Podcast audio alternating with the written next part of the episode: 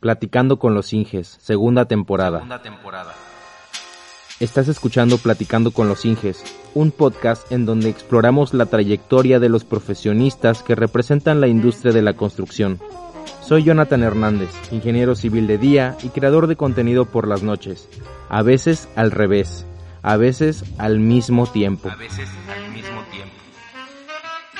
Y me siento con mis invitados para tomarnos una taza de café mientras platicamos sobre qué se siente ser parte de la industria, experiencias, lecciones aprendidas, sueños, aspiraciones, errores, tropiezos y mucho, mucho más. Mucho más. Platicando con los Inges es una producción original de Todo Civil.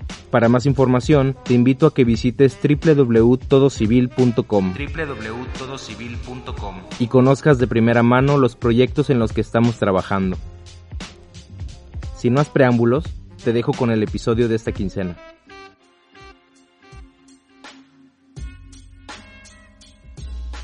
Si yo le diera un minuto para presentarse, ¿de qué forma lo haría? Bien, pues mi nombre es Bernardino Guillermo Castillo Almeraya, tengo 63 años, de profesión ingeniero civil, eh, tengo dos maestrías, una en administración de la construcción y otra en evaluación de bienes inmuebles e industriales. ¿Hace cuántos años egresó de Ingeniería Civil, Inge? Mm, aproximadamente 38 años, soy generación 77-82. ¿En dónde estudió? Ah, en la gloriosa Escuela Superior de Ingeniería y Arquitectura eh, del Instituto Politécnico Nacional.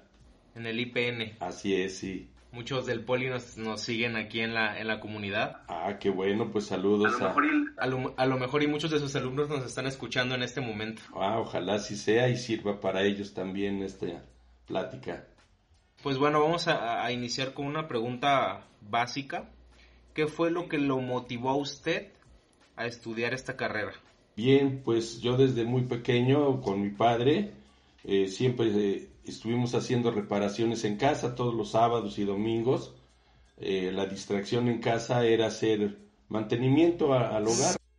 Entonces eso me llevó a saber todos los trabajos que se hacen en, en la construcción, pero desde el punto de vista doméstico.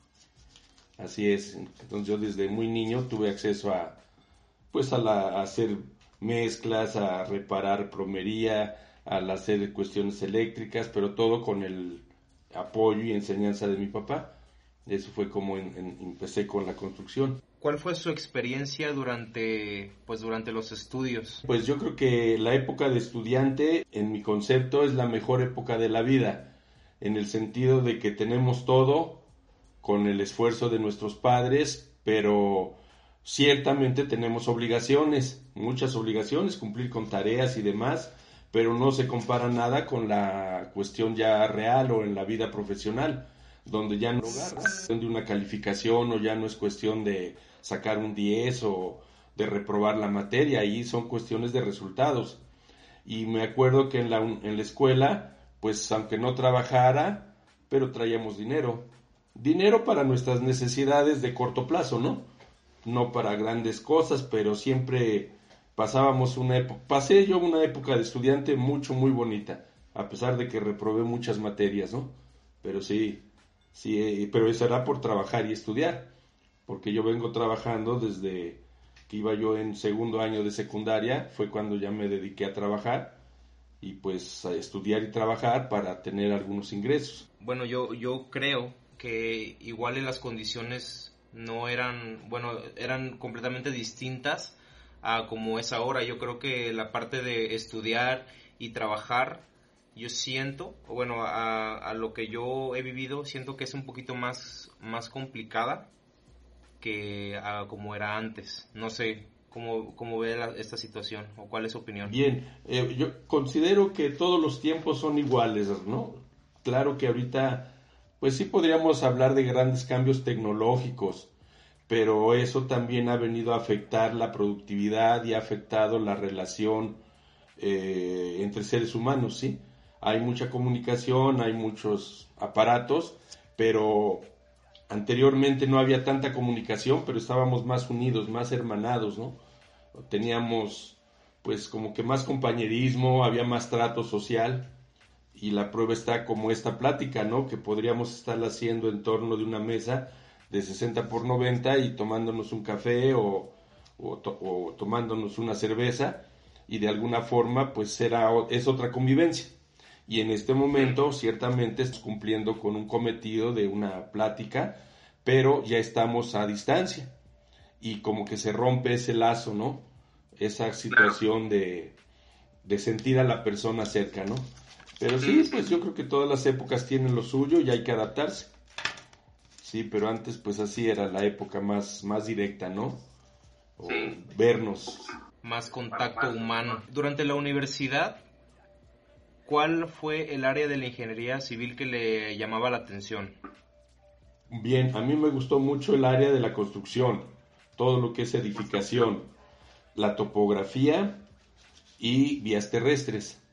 Fueron las tres áreas que me llamaron la atención y de alguna manera pues me sirvieron porque yo de topógrafo saliendo de la escuela viví de topógrafo cerca de 11 años eh, ya que me fui a mi pueblo al pueblo de mis padres y ahí traté de establecerme y pues usé la topografía para hacer deslindes, levantamientos eh, catastrales, en fin, y cerca de 11 años estuve viviendo de la topografía, aunque ahí también hubo un detalle. Eh, a los 4 o 5 meses regreso a la escuela a buscar a, uno de los grandes maestros del Politécnico, el ingeniero García Márquez, Fernando García Márquez, y lo fui a ver y pues todavía se acordaba de un servidor, ¿no? Porque teníamos yo 6, 8 meses de haber salido de la escuela y le dije, ingeniero, vengo a saludarlo y demás. No, qué bueno que viniste, Castillo y la mar. Le digo, pero vengo a echarle pleito, maestro. Y me dice, ¿por qué? Le digo, porque mire, maestro, usted me enseñó la topografía, y obviamente esa es topografía de primero y segundo semestre. Es una materia de, de los primeros semestres, y pues yo ya había culminado la carrera y demás, y ya estaba yo ejerciendo la topografía, pero le digo, usted me enseñó muy bien la topografía, pero hay un pequeño grande detalle. ¿Qué pasó, Castillo? Porque él era militar, él era coronel del ejército. ¿Qué pasó, Castillo? ¿Qué, qué, qué, qué, no le enseñé? Pues a cobrar. ¿Por qué? Pues sí, porque usted me enseñó qué es la planimetría, qué es la altimetría, qué es la agrimensura, cómo se maneja el teodolito, porque yo soy de teodolito, yo no soy de estación total ni de eh, hasta llegué hasta el distanciómetro, pero ahí me quedé. Pero le digo, pero ahora me, los clientes, las personas me dicen, quiero un levantamiento de media hectárea, de cinco hectáreas, y no sé cuánto cobrar. ¿Por qué? Porque los maestros, y no nada más usted, sino que en todo mi desarrollo de estudiante, nadie me dijo dos cosas importantes. Una, ¿para qué sirve el conocimiento? Y dos, ¿cuánto vale ese conocimiento? Claro está que no todo es dinero, claro está que no todo debemos de cobrar. En lo personal yo hago trabajos, luego mi esposa ya ahora ya no se enoja porque ya me conoce, tenemos 40 años de casados, de alguna manera ya sabe cómo soy, pero eh, recién empezó a trabajar conmigo ella a atender la oficina y llegaba alguna persona humilde y simplemente le decía yo, le hago su trabajo, ¿cuánto va a ser? No, no me debe nada. Y ella me, reclamaba, ¿por qué no cobraste? Ya, ve cómo son las mujeres, ¿no? Pero entonces dije, no, no, esta persona no le tengo por qué cobrar porque con lo que yo le vaya a cobrar, pues probablemente coma una semana o dos semanas, ¿no? Entonces no, no le cobramos y se le va a hacer el trabajo como debe de ser. Bien, pero así el tiempo era de que después llegaba otra persona con recursos y pues ahí le cobraba yo cuatro veces, ¿no? Del costo que yo le podía cobrar pero no le lesionaba en sus intereses, ¿no? ¿Por qué? Porque tenía la posibilidad de pagar, no decía nada, le entregábamos su trabajo y le digo, ya ves, si hubiera yo cobrado mil pesos en un lado y mil en otro, hubiera yo cobrado dos. Aquí cobré tres mil o cobré cuatro mil y este cliente ni siquiera dijo por qué tan caro, ¿no? Y entonces eso yo creo que siempre en la vida tenemos que llegar a esos equilibrios. No todo es dinero, no a todo el mundo hay que cobrarle, pero al que tiene manera, pues le cobramos. Y al que no, pues también hay que apoyarlo, ¿no? Porque al final nos debemos de ellos, ¿no? Que al final de cuentas, para eso, para eso estudiamos, ¿no? Para ejercer y pues para vivir, para vivir de eso. Sí, pero también hay que agradecer a esas personas que gracias a sus impuestos, pues tenemos una educación. En el caso mío, que fuimos de escuelas públicas, ¿no? Que yo solamente la maestría las hice en escuelas ya de paga por la cuestión del grado y por el lugar que yo me ubicaba. Sin embargo, eh, toda mi formación profesional fue en área pública. Por eso sentí la necesidad de pagar mi deuda y dije, ahora quiero dar clases. ¿Para qué? Para dar, aportar algo a los jóvenes, ¿cierto?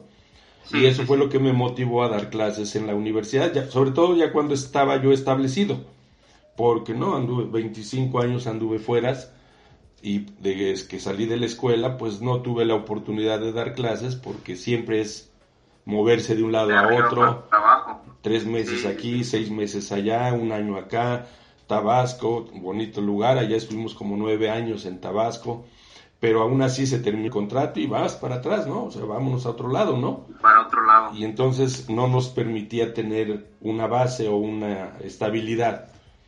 Y ya ahora que logré la estabilidad, pues es como decimos, ahora vamos a pagar la deuda.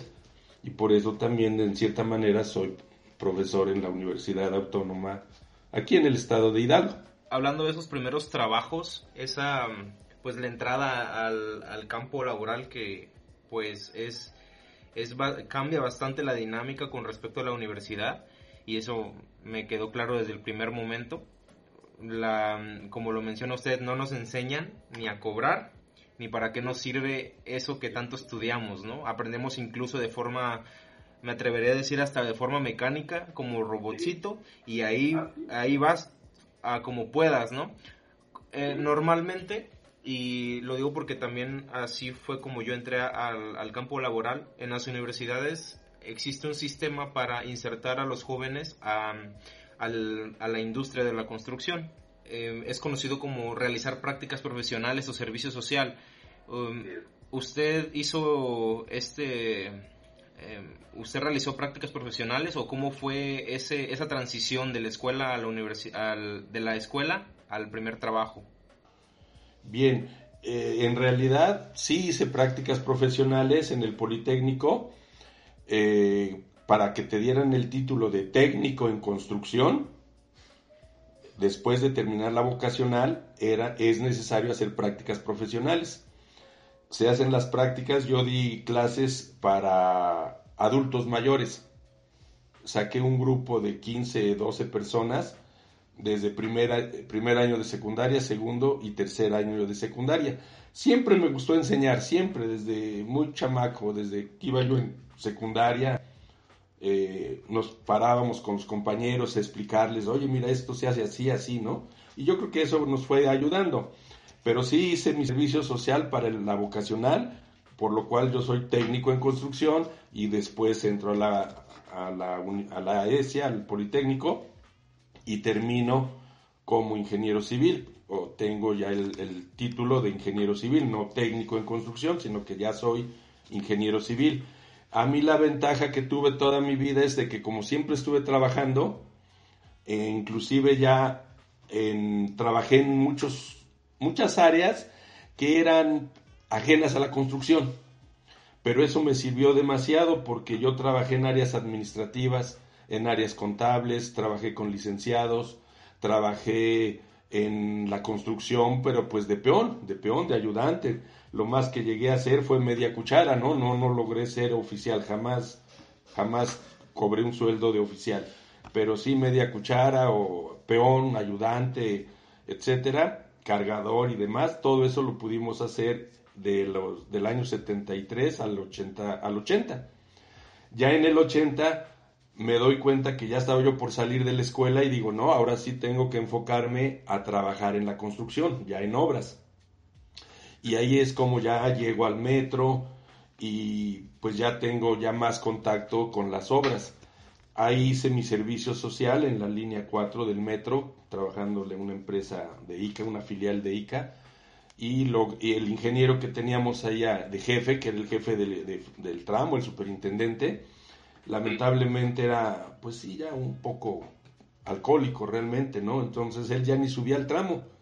Él siempre estaba sentado en su escritorio y, y me acuerdo mucho porque él me dijo, aquí los ingenieros tienen que embriagarse, si no, no eres ingeniero. Y yo no tomaba ni, ni, fumaba. Entonces a mí sí me causó un poquito de problema en ese sentido, pero él me llevaba a comer a las cantinas cerca del, del área del trabajo, en los tramos, y después de ahí ya en la una, dos de la tarde, pues me empujaba dos, tres, cuatro cervezas y no, pues yo ya andaba medio mal.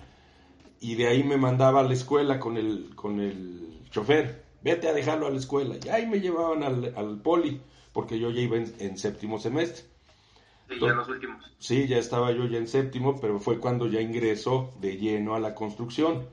Y eso a mí me sirvió porque, pues, cuando yo termino el noveno semestre, pues yo ya venía trabajando con empresas que eran relacionadas a la construcción, ya, ya traía dos años de, ingresar. De hecho, estaba yo en Paraíso, Tabasco, yo ahí estaba en el 82, nos tocó llegar a despalmar y a robarle terreno al mar en los esteros y demás, para que ahí se hiciera la, petroquímica de dos bocas, ahí en Tabasco. Pero cuando yo tengo que hacer mi examen profesional, le pido permiso al superintendente, al, al dueño de la empresa, y me dice, sí, vete. ¿Cuántos días quieres? No, pues le digo, deme dos semanas para estudiar y todo. Sí, está bien. Llévate ese carro. Y me dio un, Atlantic, por cierto, el carro era de la empresa, pero llévate ese carro y vete. Te veo aquí en 15 días. ahí llego. Llego un viernes a la escuela. Está un compañero haciendo su examen entro al, salón, a la, ESIA, porque mis, mis compañeros hicieron mi tesis, yo ni de nada, yo la verdad debo confesar que, que no hice la tesis, la tesis toda la trabajaron, la imprimieron, la hicieron todo mis compañeros de escuela. Resulta de que llego a la escuela por mi, mi manojo de tesis a 8 o 10 volúmenes que me correspondían. llego y me dice, va a hacer el examen fulano de tal. No, pues qué bueno, le digo, pues vamos a ver cómo le va. Entro y, vemos que no, pues el examen, no, muy bien. Tengo, ojo, no hay que dejar que los sinodales hablen, porque si dejas que los sinodales hablen, pues te acaban. Entonces ahí dije, no, este cuate estuvo mal que, que dejara que los sinodales le preguntaran sobre los temas de la tesis, ¿no? los temas. Dije, no, yo lo hago el lunes. Y entonces le digo, oye, ¿dónde me anoto para hacer el examen el lunes? ¿A poco lo vas a hacer el lunes si no has estudiado nada? No, ¿a qué, estudio más? Ya con esto, yo el lunes me presento. Por cierto, era el lunes 8 de julio. Fue el día que yo hice mi examen del 82. Hice mi examen ese día a las 5 de la tarde y usé esa técnica. Bueno, de hecho me puse a estudiar sábado, toda la noche del sábado, el domingo y toda la noche del domingo y medio día del lunes, ¿no? Para ver, total que ya, vámonos al examen. Llego al examen y usé la técnica de no dejar que participaran mucho los sinodales, sino que yo siempre estaba yo encima de ellos, ¿no? Querían preguntar, permítame, ingeniero, pero mire, es que esto es así, así, y por eso yo creo que los cansé, que dijeron, ya, ya, ya, ya, con eso es suficiente. El examen duraba dos horas y a mí en 50 minutos me dijeron, ¿sabes qué? No, no, no, ya, ya con eso, ya, ya. no, si quiere usted más, no, no, no, no, no, ya con eso, ya. Pueden salir porque ven que nos sacan, ¿no? Sale, salimos, ellos se quedaron. 10, 15 minutos después, pues ya me, nos llaman y dice, pues por humanidad ya es usted ingeniero civil, colega. Bueno, perdón, por humanidad, no, por unanimidad. Pero bueno, yo entendí por humanidad, ¿no? Digo, bueno, pues aunque sea por humanidad ya. Y ya fue como nos dan el título y le entrego a mi madre el título, de eso sí me acuerdo, tengo muy presente que le digo, mamá, ese día ahí en la escuela, saliendo de los abrazos, las fotos, los compañeros, que todos iban a, ver qué onda, ¿no? Porque pues todos teníamos esa espinita de ver cómo era un examen profesional y qué tan difícil era. Pues le digo a mi mamá en la, afuera, ya en el salón del salón, le digo, mamá, ya soy ingeniero, me caso en un mes. Y se queda mi madre, ¿cómo que te casas en un mes? Yo no sé, usted dijo que cuando le entregara yo mi cartón, usted me casaba. Híjole. Y pues bueno, como no tenía yo un hermano mayor, porque yo soy el mayor de toda la familia, mi, madre es la mayor de todos los hermanos, son 15 hermanos, y yo soy el nieto mayor de todos los hermanos, de ende mi, mamá se casó primero, y pues así sucesivamente, ¿cierto? Pero pues yo era el, el nieto mayor de todo un clan familiar. Eso a mí me ayudó, pero a la vez también fue un problema porque yo no tenía a quién, a quién tomar de ejemplo, ¿no? o a quién preguntarle, o a quién poderle decir, oye, yo quisiera estudiar esto, ¿cómo lo ves, no? O cómo ves hermano o primo, ¿no? Porque no necesariamente hermano, pero un primo, o que fuera albañil inclusive, ¿no? Decirle, oye, ¿cómo, ¿cómo ves? Yo quisiera estudiar esto, ¿no? Entonces no hubo esa figura. Y mi mamacita, que ahora todavía le reclamo, que me decía en secundaria, en primaria, si pasas de, año, te compro una bicicleta. Me pasé el tercero, el cuarto, quinto, sexto, y nunca me compró la bicicleta mi jefecita. Bueno, llego a la secundaria y lo de siempre, pasas año y te compro tu bicicleta. Siempre me trajo así mi pobrecita de mi mamá también por los recursos, ¿no? Porque no, no había, no había gran calidad, ¿no? O sea, no había pero recursos. motivación, ¿no? Sí, pero era la, forma de que ella me motivaba, pero nunca me compró bicicleta. La bicicleta me la compra mi hermana cuando ya iba yo en séptimo, octavo semestre de vocacional y que yo ya quería carro, yo ya no quería bicicleta, ¿no?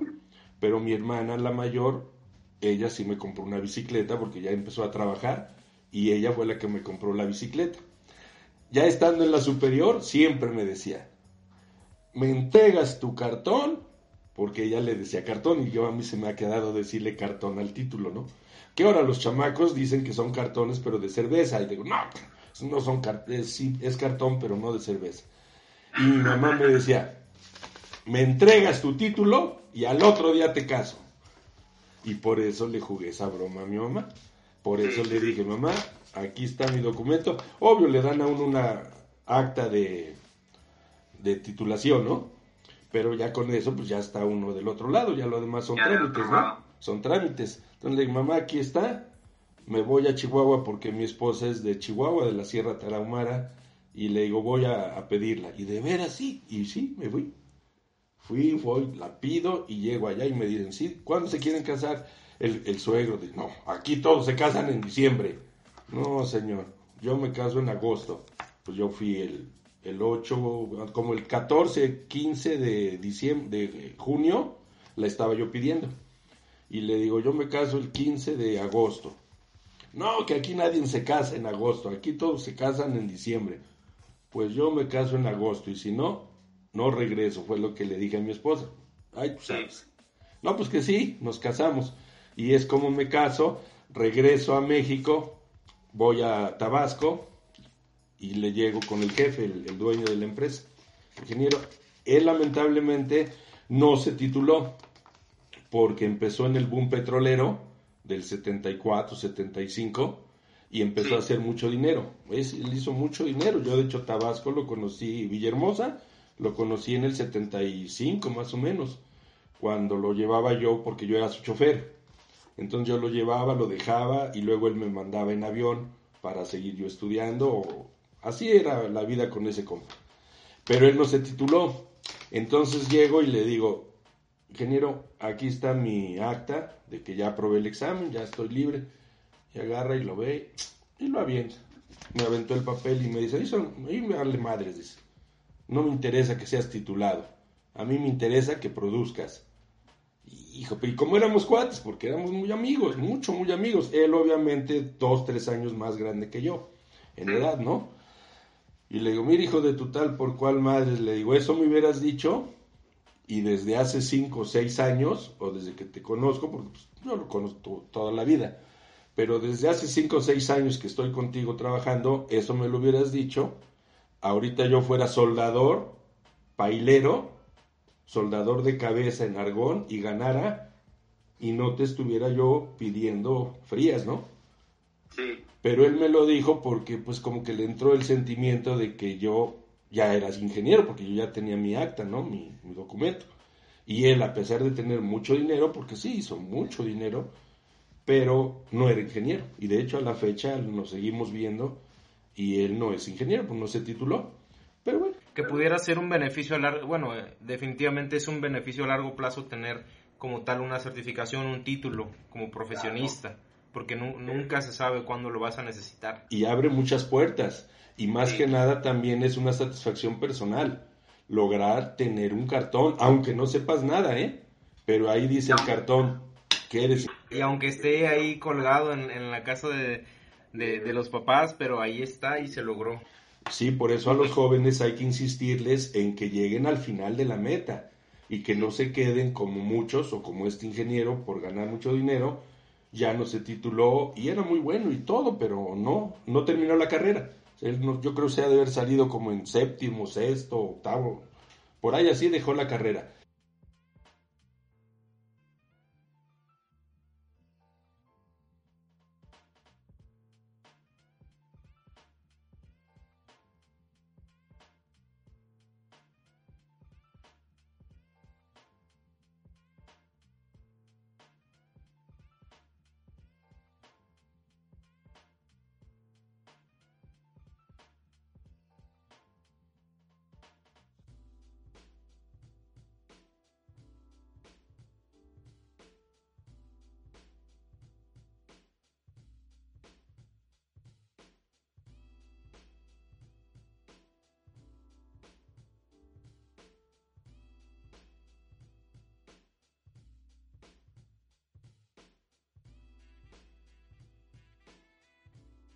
Por irse a trabajar a Pemex, ya con una empresa de, nosotros estuvimos haciendo todo la limpieza chorro de arena, a metal blanco, con San Blas, y aplicando pinturas este, epóxicas.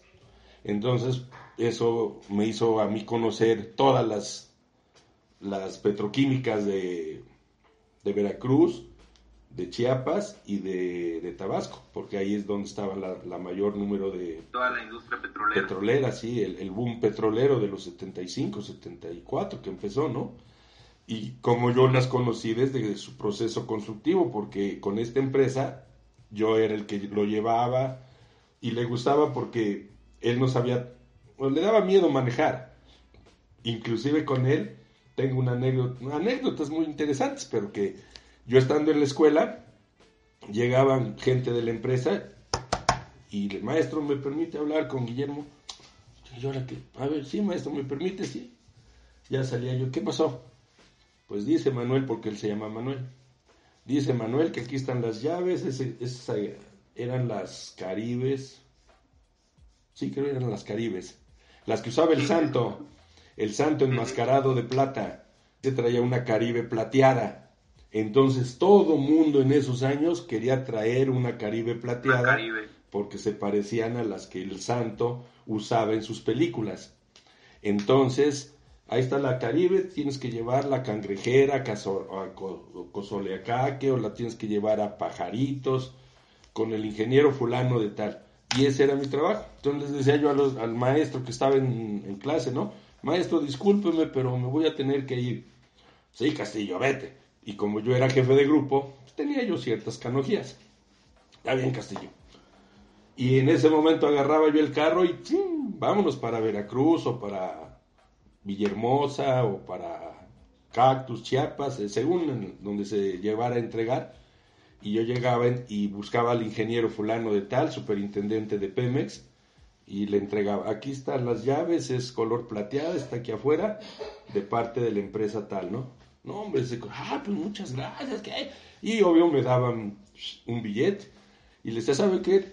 Gracias por el apoyo que me En los estados no había las escuelas que hay ahora. O ya creo que cada este, que ahora en cada, en cada estado pues hay a ver, tú varias universidades me llevaban a la, los aeropuertos y de buen nivel y, de, buen nivel. en una noche me gustaría hacerle una pregunta. cuatro horas yo iba y venía de, Tabasco o de Veracruz para entregar camionetas o carros que eran los regalos que se daban en esos eh, entonces no obviamente cambio de contratos no eh, pero así era como se manejaba en el ambiente ¿Cuáles son las ventajas y desventajas me, me, gustaba de estudiar en escuela pública ganaba yo un centavo, me iba a divertir. ¿Qué diferencias puede notar mis compañeros del salón de que siempre decían, o bueno, no te creo, Castillo, estudiar porque pues muchos de ellos una, pues, una profesión, pero están somos de, eh, éramos, o no cómo estén las situaciones pero eran gente de campo, privada o una pública. De fueras de todo el bien. Obviamente voy a externar mi opinión desde mi muy particular punto de vista, ¿cierto? lo que yo he palpado y lo que yo viví, porque yo también tuve la suerte de dar clases en escuelas privadas. Entonces conozco el ambiente y conozco cómo se mueven las cosas en las escuelas privadas. Eh, una ventaja podría ser que en la educación privada, pues que es mejor en cuanto a su metodología de enseñanza-aprendizaje. Están, tienen mayores recursos, tienen muchas facilidades o sobre todo están muy actualizados en el proceso de enseñanza-aprendizaje. Esa podría ser una ventaja de una escuela privada. Una desventaja es que desgraciadamente los alumnos, desgraciadamente al menos los que yo vi y por eso no volví, dije no, no vuelvo a dar clases en iniciativa privada porque no todos entienden el concepto. Y por sentirse papás de hijos de papá fulano, del político fulano o del doctor fulano, creen que merecen una calificación. Y nosotros como Politécnicos siempre tenemos muy presente, nos inculcaron, en mi época, hablo de mi época, ¿verdad? De allá de los 80, los 70, siempre nos inculcaron ser profesionales, profesionistas, gentes de bien y realmente honor al que honor merezca, ¿cierto? Y yo a la fecha lo sigo aplicando.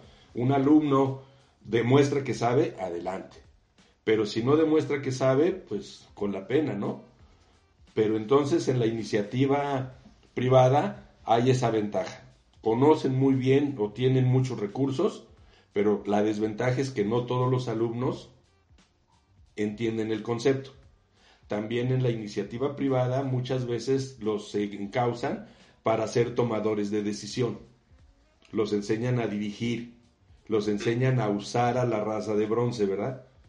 que por cierto ese maestro de topografía, no hombre, en el primer semestre dice, salió el tema que a la gente había que usarla y que nunca había que educar a la gente, que la gente se usa, eso fue lo que dijo.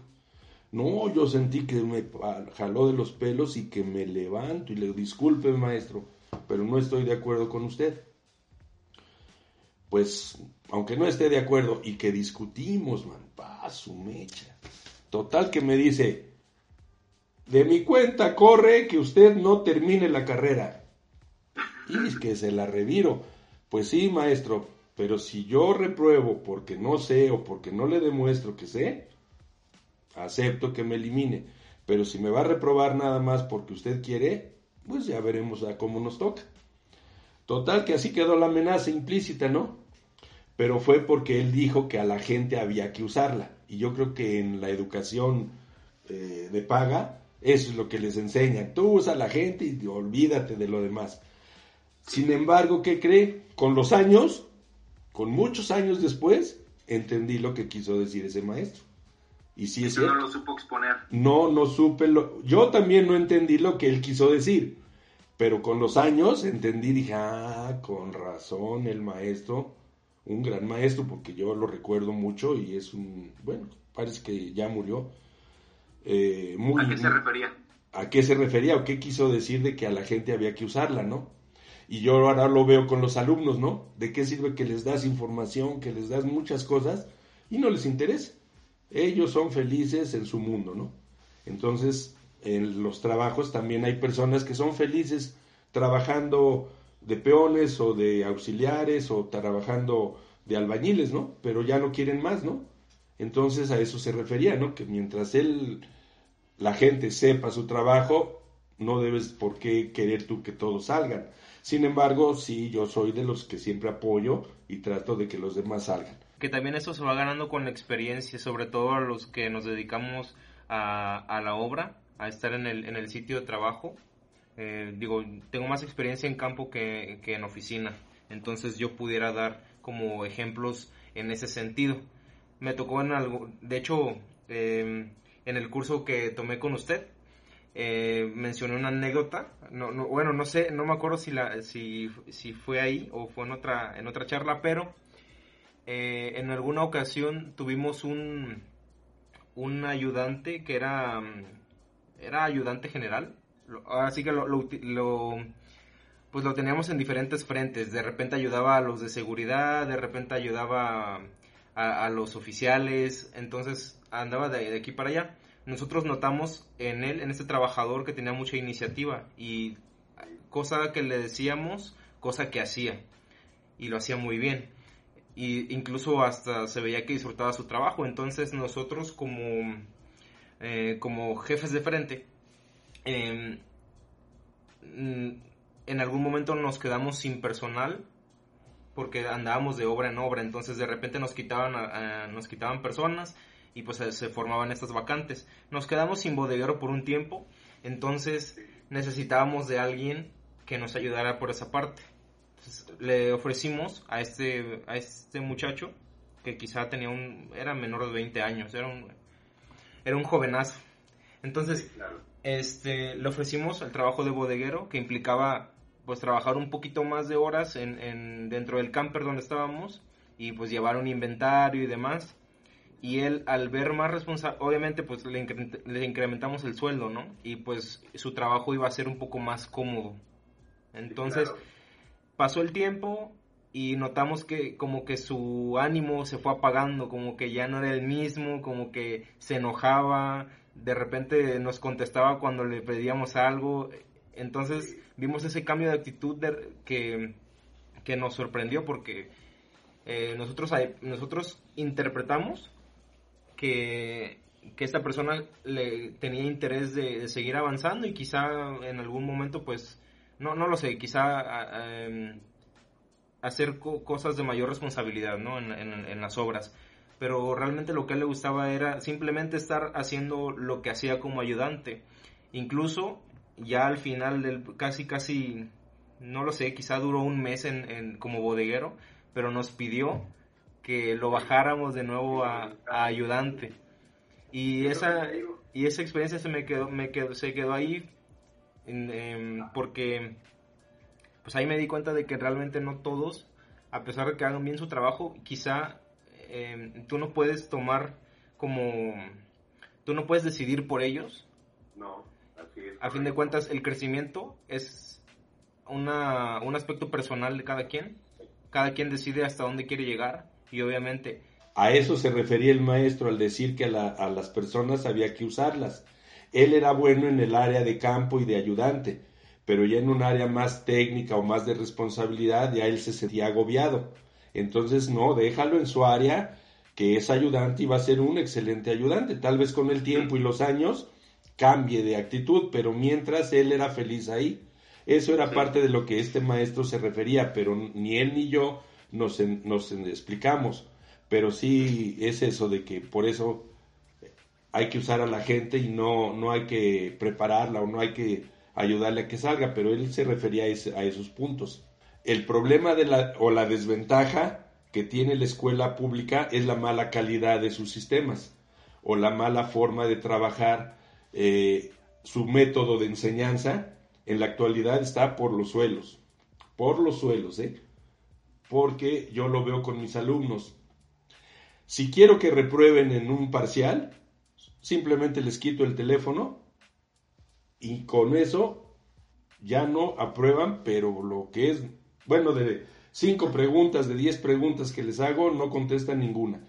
¿Por qué? Porque todo lo hacen a través del teléfono y se copian y se mandan información y eso pues no es educación porque no están aprendiendo.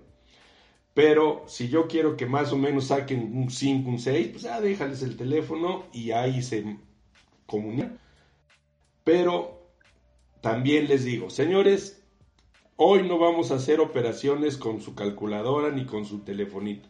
Ahora quiero las operaciones manuales, ¿no? quiero la suma, la resta, la multiplicación, matemáticas elementales para carboneros, porque eso es lo que sabe un señor que vende carbón.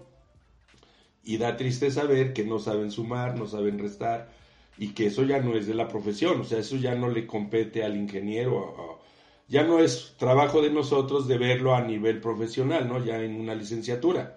Eso es desde la primaria o desde el kinder, no sé en qué épocas del proceso educativo, tendríamos que saber, pero ya no hay nada de eso.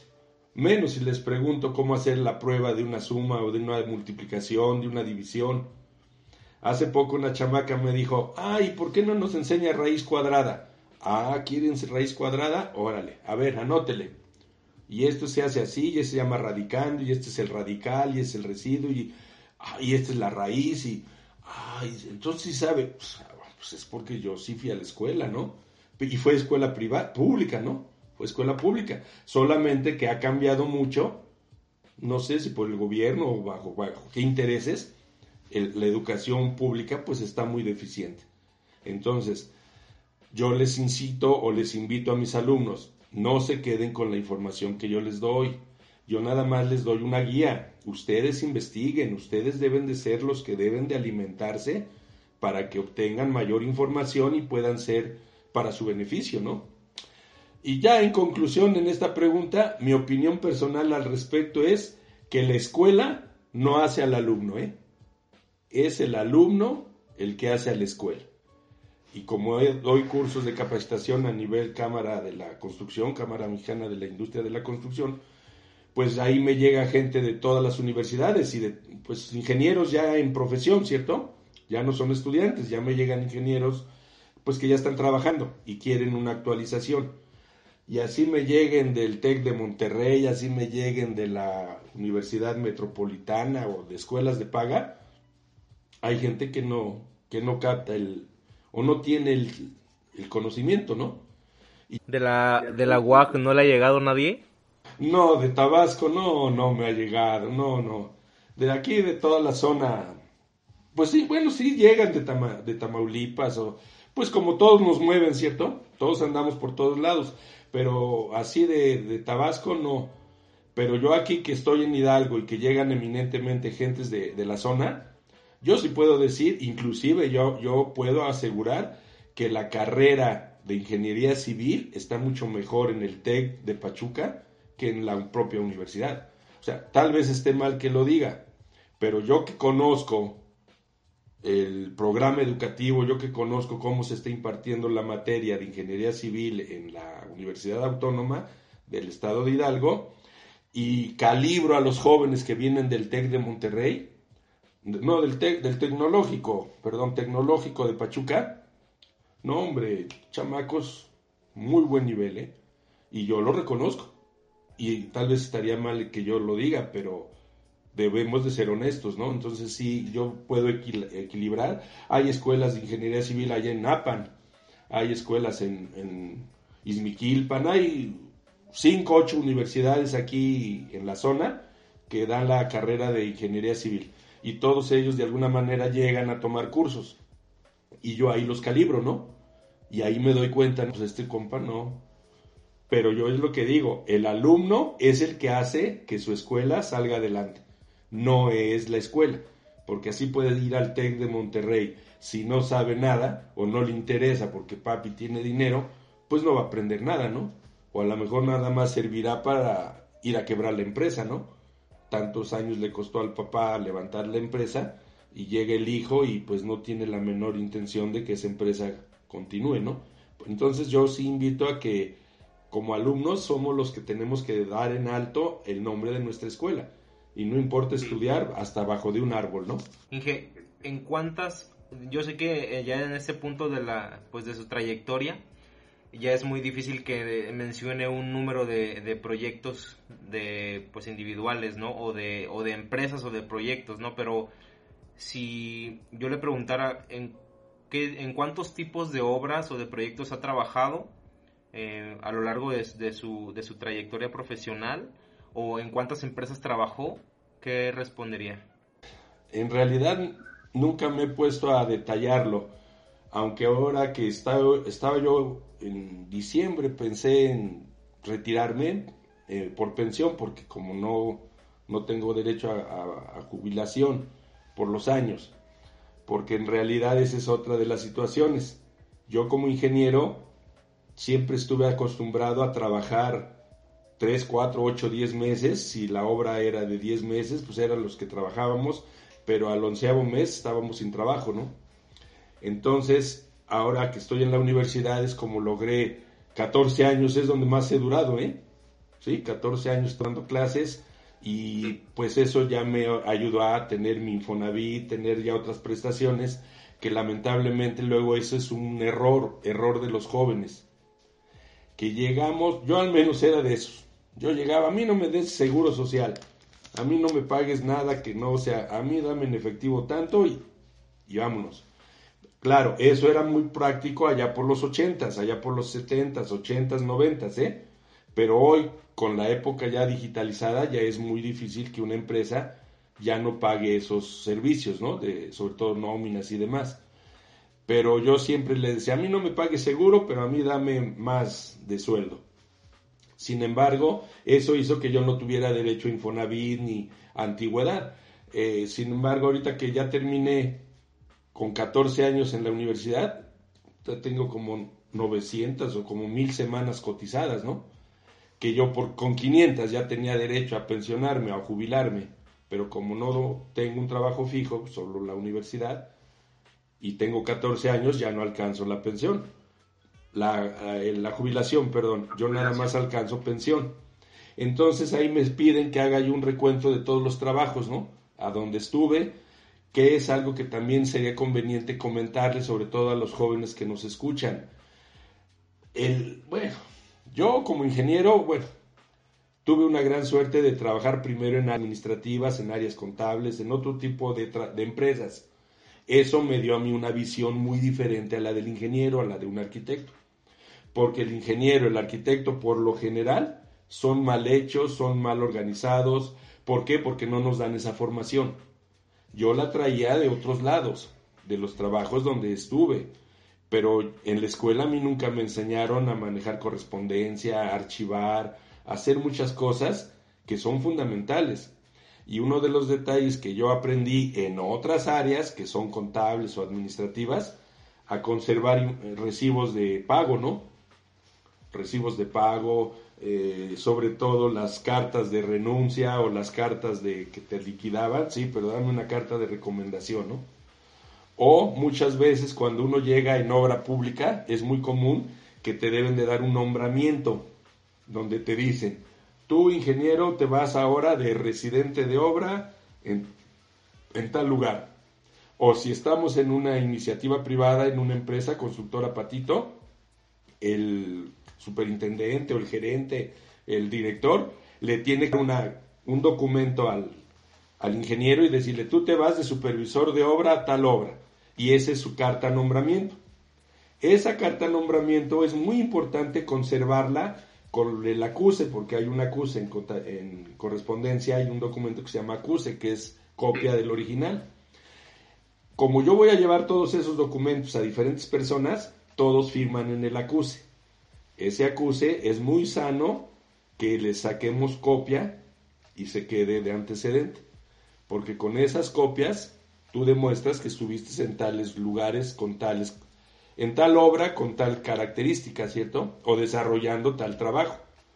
Y aparentemente eso lo aprendí pues, ya con el paso de los años. No tengo todas esas cartas, pero sí tengo algunas. Y pues fueron muchas empresas. ¿eh? Yo trabajé en muchas empresas constructoras, pero eso también a mí me dio una gran visión, porque conocí N número de formas de administrar. Y yo sé o conocí, y se aprende más por los errores que por los aciertos, ¿no? Entonces en empresas que no llevaban nada de administración, ni un control administrativo, no hay un control contable, pues cada quien hacía lo que quería y lo único que se logró es tronar a esas empresas, ¿no? porque también tengo yo un dicho de que las empresas donde los ingenieros o los arquitectos son dueños, no les doy muchos años de vida, tres, cuatro, cinco años, ¿no? ¿Y por qué? Porque no saben administración. Es fundamental la administración, entre otras cinco cosas, ¿no? Porque llegué a la conclusión que son seis cosas las que debemos de saber para ganar dinero, ¿no? Pero una de ellas es la administración. Entonces sí, yo en este momento pues no puedo comentarle en cuántas obras estuve, pero sí le puedo decir que yo todas las obras las veo con mis hijas. Y como no tuve hijas, yo solo dos hijos tuve, hombres, y ya son hombres grandes y demás, pero como sea, yo a las obras las veo como mis hijas, porque dejaste algo en ellas, ¿no? O yo dije, este, esta ventana la más grande, o haz la más chica, o siembra este árbol, ¿no? Y en la fachada, ¿no? Para darle vista a esta obra, ¿no? Y entonces es, es bonito cuando tú pasas por esas obras y ves que tu obra sigue dando servicio, ¿no? Ya sea a iniciativa privada o al sector público, pero ahí están tus obras, ¿no? Eh, del 80 que empecé a trabajar ya en obra de manera formal, tuve la suerte de estar en línea 4, en el tren elevado, que fue la primera parte del tren elevado, línea 4, y estuve al frente de Consulado a Candelaria, que son ocho o seis estaciones de, que se hicieron en esa época. De ahí pasé al hospital eh, Magdalena de las Salinas, tuve la suerte de estar en el Hospital Magdalena de las Salinas. Después de ahí, con el tiempo, estuve haciendo la obra de donde se cayó el edificio Nuevo León, en, Tlatelolco. Se cayó el edificio en el temblor del 85 y en el 93 llegué a hacer ahí un jardín, ahí existe un jardín con un solar le digo a, la Secretaría de Obras Públicas del Gobierno del Distrito Federal, ese reloj está mal calculado, no tiene orientación astronómica. Ah, tú hazlo así que... Yo te hago la orientación astronómica, pero en esa época le cobraba yo 100 mil pesos, creo, que era un buen billetote, ¿no? Yo te hago la orientación astronómica, pero te voy a cobrar 100 mil pesos. No, que no, que es muy caro. Que... Ah, pues entonces pues entonces ese reloj solar solamente da la hora en una fecha de marzo, que fue cuando lo orienté con el sol y órale, mídele que ahí están las seis, las siete, las ocho y ahí están las horas, ¿no? Pero solamente una vez al, al año da la hora. Pero ahí están, esas son obras en el Distrito Federal. Pero de ahí en fuera, pues estuve en Chicoacén, estuve en todas las... ¿Estuvo haciendo en Chicoacén? Allá estuvimos en la construcción del túnel del Tajo, en la en el tronado del túnel 900 y feria de metros. Allá estuvimos en los túneles. Sí, túneles, no, no, no, una chulada de obras. Son ahí los explosivos fue donde aprendí a usar explosivos y a todo lo que es poblar y demás, ¿no? Cosa que después usé explosivos y bueno, no sé por qué estoy vivo, pero es tema de otra de otra plática si usted lo considera, pero tantas veces que también esas ya se me olvidaron. Cuántas ya debía haber muerto, ¿no? pero por alguna razón no estamos muertos, estamos aquí, bueno, pues ahora vamos a servir, ¿no?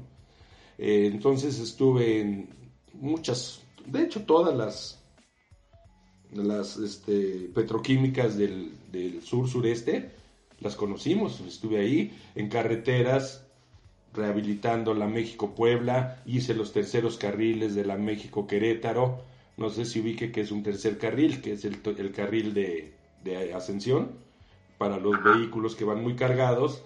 Se le hicieron en el 92, 93, se hicieron los carriles de terceros carriles en la México Querétaro, en todas las subidas. Entonces de ahí me fui a, a, Tabasco, ya llegué a Tabasco del 93 al 98, 99 y fui coordinador de supervisión. Yo traía obras desde Querétaro hasta Cancún, todo centro, sur y sureste de México yo los supervisaba a SCT, a Capufe y a CNA, a CNA ya en Tabasco. Por eso yo Tabasco, de los 17 municipios que tiene el estado, conocí 11, 11 municipios.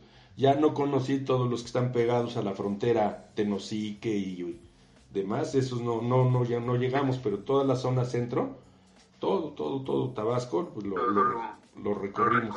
Sí, toda la Chontalpa, toda esa zona la conozco, las, ahí tuve la suerte de conocer los, los sembradíos de plátano, ¿no?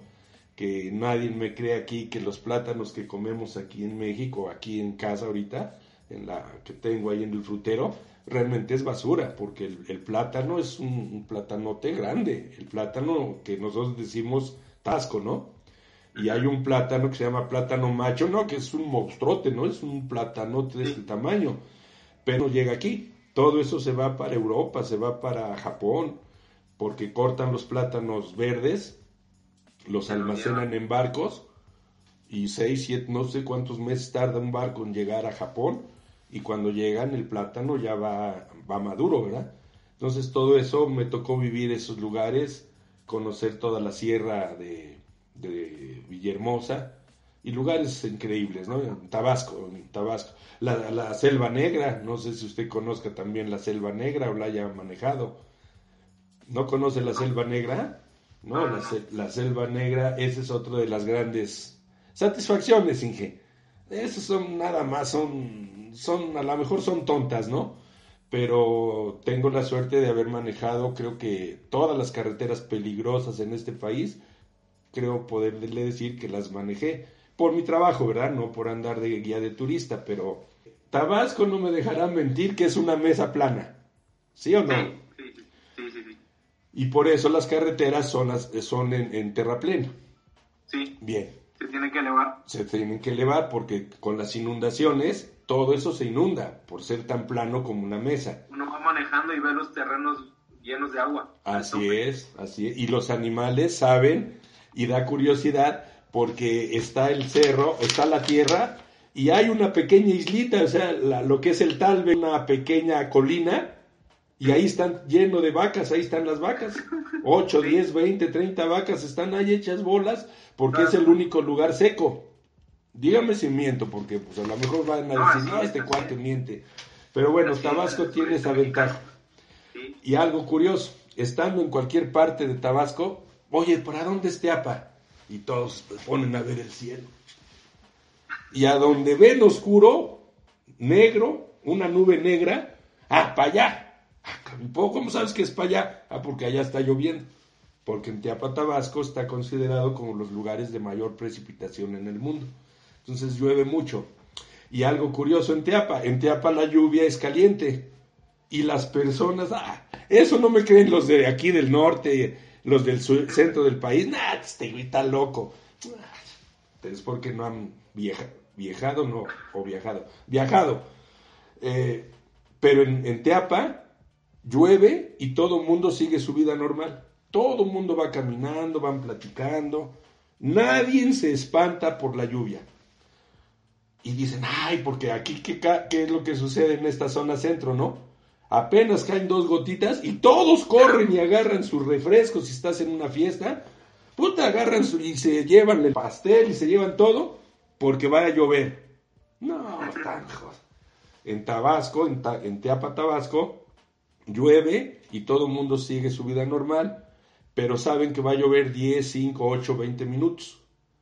Después de esos 20 minutos, sale el sol y hace un calor y te seca.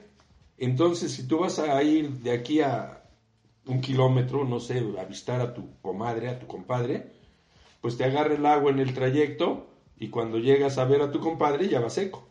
Recientemente tomé un curso con usted de supervisión de obra pública y privada y hubo un dato que realmente no lo conocía y es la diferencia eh, entre, bueno, más que nada los conceptos o términos de residente de obra, supervisor de obra y superintendente de obra, que son, por lo que vimos en el curso, son términos que se utilizan en, en, en obras de ámbito público, obras gubernamentales, pero en, pero en el ámbito privado no, este, técnicamente no deberían existir esos términos sin embargo se usan. A ver, mire, di después de ese curso que usted habla, di otro de, de generadores también, a una empresa privada. Petrogalo, Petrogalo, no sé, apenas eh, la semana pasada. Y como son iniciativa privada, piensan que ellos se la comen a puños, ¿no? Y que ellos no necesitan saber nada.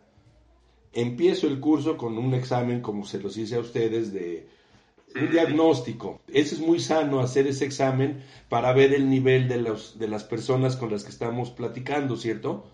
Porque es muy cierto que muchos, inclusive jóvenes que nos estén escuchando, van a decir, este güey, no le entiendo ni más qué está diciendo, ¿no? ¿Por qué? Porque uno ya te habla en otros términos o maneja términos pensando que todos estamos en el mismo nivel. Pero cuando yo me doy cuenta que no estoy con personas con cierto nivel de conocimientos, entonces tienes que bajar el, ritmo, decirles lo mismo, pero en otros términos, para que ellos entiendan y juntos nos vayamos elevando a llegar a, manejar ya términos más, pues de otro nivel eh, profesional. No es en mal plan, ¿eh? No es en decir usted no sabe y yo sí sé. No, no, no, eso jamás. No, es lo que es. Así es. Entonces estos cuates dijeron, no queremos saber nada de obra pública. Queremos saber todo de, obra privada. Me, eh, me, la soltaron directa. Perfecto, señores. Entonces díganme si hay una normativa que rija a la obra privada y una normativa para la obra pública. Y pues eran 14 personas y 12 o 14 o 5, todos dijeron, sí, hay una normativa diferente. Pues no, señores, discúlpenme, entonces no, no saben, realmente no conocen que solamente existe una normativa, o sea, una ley, o sea, un marco jurídico. Ese marco jurídico es única y exclusivamente de obra pública, pero abarca o cobija a la obra privada, cosa que no saben, cosa que muchas personas creen que hay una normativa para obra privada y una normativa para obra pública y que son diferentes, ¿no? O que se bifulcan, ¿no? Una Y, ¿no? Esto es privado y esto es público. Entonces, cuando yo haga obra pública, me paso para acá. Y cuando yo haga obra privada, me paso para acá. No es cierto. Es una sola. Al grado de que todos los contratos, así sean privados, si hay un conflicto legal, van sobre la obra pública. La ley de obra pública es la que cobija el contrato entre privados. Por lo tanto, es muy importante conocer eso. Y ahí en la ley de obra pública está perfectamente definido. El residente de obra, en primera, es el representante de la dependencia. Eso dice la ley. Representa la dependencia y se llama residente de obra. Sus funciones principales son ser el residente de la, obra y vigilar, pues en todo momento, los intereses de la dependencia. Y dos cosas más, el uso, manejo y custodia de la bitácora, de la bitácora de obra. Eso es responsabilidad del residente de obra. Él debe de traer siempre aquí bajo el brazo su bitácora, porque es el responsable del uso, manejo y custodia de la bitácora. Esa es la función. Y de ahí se desprenden 10 o 12 cosas más que tiene que hacer un residente de obra. Eso dice Sí. la ley. La ley. Un supervisor está dividido en dos, supervisor interno y supervisor externo. Se le dice supervisor interno a aquel supervisor que trabaja en la dependencia, dicho de otra manera, es burócrata como el residente de obra. El residente de obra y el, super- y el residente de obra y el supervisor de obra interno, los dos son burócratas, los dos les paga la dependencia. ¿Queda claro? Pero cuando la dependencia dice, no voy a mandar a un ingeniero mío, voy a contratar otro ingeniero, ¿verdad? Ajeno. Ajeno. Supervisión externa. Entonces él es supervisor externa, pero también su función del supervisor externo es vigilar los intereses de la dependencia, ¿cierto? Estos Sí. dos actores, estos son dos actores. Y existe un tercer actor que se llama supervis- superintendente de obra, que él representa a la empresa constructora y este supervisor, eh, per- perdón, superintendente de obra representa a la constructora y además debe de tener poder de tomar decisiones y conocer el proyecto ejecutivo. Eso dice la ley. Si no tiene esas facultades, no sabe de qué está haciendo, con la mano en la cintura el residente de obra, lo quitan. Simplemente le hablan a la constructora Patito, ¿sabes qué? Tu ingeniero que tienes ahí de superintendente no la hace, o nunca viene, o no sabe ni qué está haciendo, no conoce el proyecto, por favor me lo quitas. E inmediatamente, ¿qué creen que hacen? La, super- la empresa constructora manda otro para que haya tres actores. Ahora, la obra pública no necesariamente se pueden tener tres actores. Si es de poco monto, tenemos dos actores, que es el residente de obra y es el superintendente de obra. Esos son los dos actores mínimos que debe tener toda obra pública. Lamentablemente, en la iniciativa privada, por desconocimiento de la ley, a todo mundo le dicen que son residentes de obra, y eso no es cierto. Yo tengo un organigrama, como me gustan mucho los análisis de precios, y analizo precios, y también les depende a quién les dé el curso, Inge, les doy trucos, ¿no? Si le estoy dando el curso a residentes de obra y a supervisores o a supervisores que son de la dependencia, pues les enseño trucos para que se tuerzan al superintendente, ¿no? Pues sí, porque ese es, el curso, es para ellos, ¿no? O cuídense porque el superintendente les va a meter estos goles, ¿no? Entonces no se dejen que se los lleven al barco un superintendente. Pero cuando estoy dando cursos a superintendentes, les enseño cómo meterle goles a los residentes de obra o a los supervisores, ya sean internos o externos. Internos o externos. Y ahí hice un, tabulador y empiezo desde el peón y son cerca de 25 niveles que hay en una empresa, ingeniero. ¿Quién cree que es la persona más importante en una empresa? ¿Quién se imagina usted? La más importante en una empresa.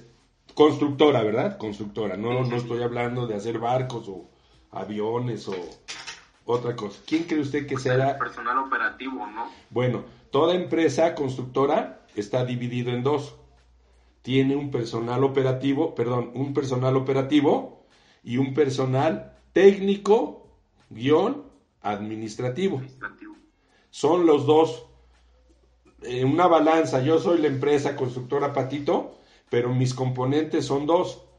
Tengo un personal operativo, que es el que está en obra en campo, y este personal técnico administrativo está en campo también, pero también está en oficina central. Esos son los dos personales. Pero están compuestos, le digo que son como 24, 25 elementos. ¿Cuál es el más importante de, en una empresa constructora? En yo soy empresa constructora Patito. ¿Quién cree que es la persona más importante en mi empresa? Pues los trabajadores, lo- los, de más, los de nivel más bajo, ¿no? En el, a nivel jerárquico. Bien. No, hay una premisa que dice que el capital más importante es su capital humano. O sea, todos. Pero hay una persona dentro de la lista de 25 personas, porque yo empiezo con el peón y termino con la persona esta que le digo, porque siempre, ¿cómo son los organigramas? ¿Cuántos tipos de organigramas cree que hay, ingeniero? Ay, sí le miento. Bueno, hay dos, el piramidal y el pata de elefante, que el pata de elefante no es otra cosa que es plano, es, es horizontal. Este es piramidal, que conocemos todos y que ya no se usa. ¿Quién cree que está hasta aquí arriba? El director o el dueño. No, el dueño de la obra, el inversionista. El inversionista está aquí. Sí. ¿Y quién está al último de los moicanos? Hasta acá abajo, hasta aquí, ¿quién está? El peón, ¿no? El peón, el peón. Y valga esta regla para que le diga, ¿usted cree que el peón alguna vez en su vida va a subir todos estos niveles para poder hablar con el dueño de la empresa, el inversionista? Pues es muy difícil, ¿no? Es muy difícil. Y si todos estamos en este nivel, ¿cómo podrá ser la comunicación? ¿O cómo podrá ser el contacto? más fácil sencilla, más directa. más directo. Entonces hay mucha probabilidad que yo, peón, hable con el dueño de la empresa. ¿Sí me expliqué? Porque Sí. estamos en el mismo nivel. Hoy la planeación estratégica recomienda el, el organigrama pata de elefante, que es, y se llama pata de elefante porque es- no es otra cosa que un círculo con circulitos pequeños alrededor. Ese es el organigrama pata de elefante. Y quiere decir que todos estamos al mismo nivel. Aquí no hay, no hay nadie más jefe y no hay gente abajo del organigrama. Bien, pero en un organigrama piramidal, aparte del jefe, que usted ya me dijo, el dueño, el inversionista, ¿quién cree que está arriba de él? A ver, piensa el ingeniero.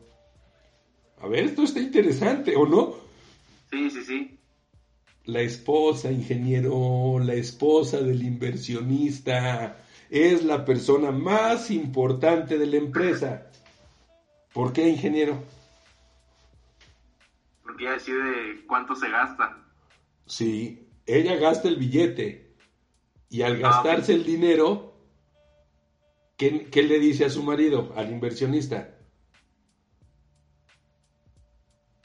¿Qué, Mm, qué cree que le diga? ¿Qué necesito más?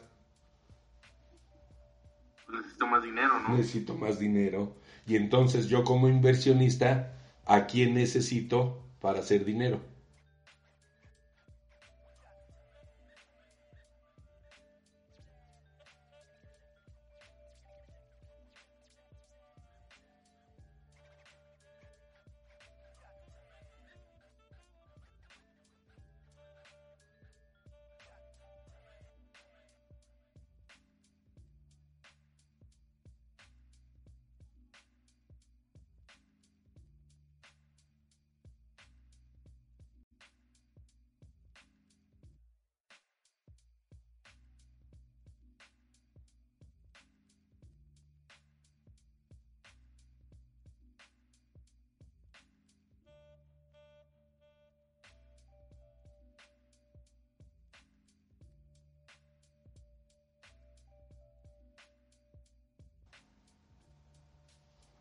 A, todo el operativo, a todos. A todas las personas que componen mi empresa.